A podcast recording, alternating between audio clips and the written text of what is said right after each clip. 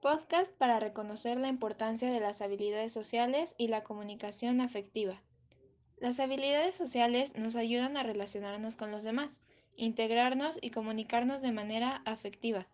Todo lo que suponga ser una habilidad puede ser aprendida y desarrollada con la práctica. Algunas de las habilidades sociales son Optimismo.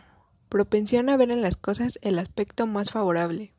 Empatía capacidad de sentir o pensar como otra persona. Credibilidad, cualidad creíble. Amabilidad, trato atento, considerado y agradable con los demás.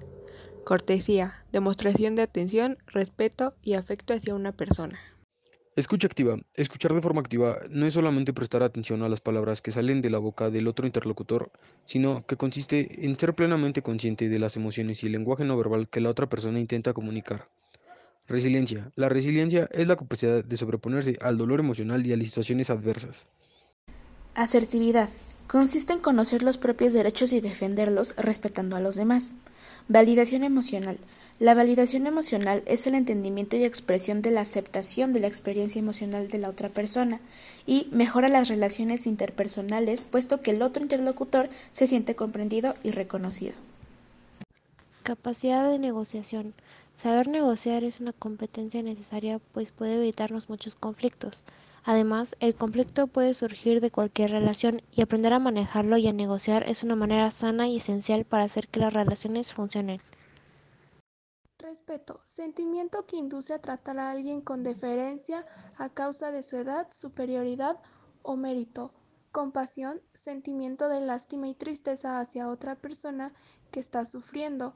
La comunicación efectiva es aquella en la que el emisor y el receptor modifican un mensaje en forma equivalente. La importancia de la comunicación efectiva se ve con claridad en el ámbito empresarial donde puede hacer la diferencia a la hora de fomentar la productividad, pero también para que los equipos y recursos humanos trabajen correctamente y en forma complementaria.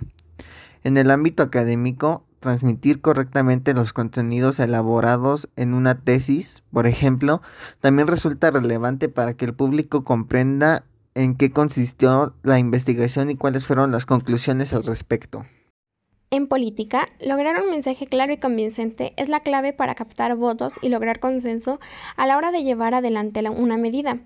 Una comunicación deficiente puede resultar poco feliz para buena parte de los ciudadanos. A nivel comercial, la comunicación también hace la diferencia. Un mensaje bien elaborado se puede traducir en un mayor número de ventas.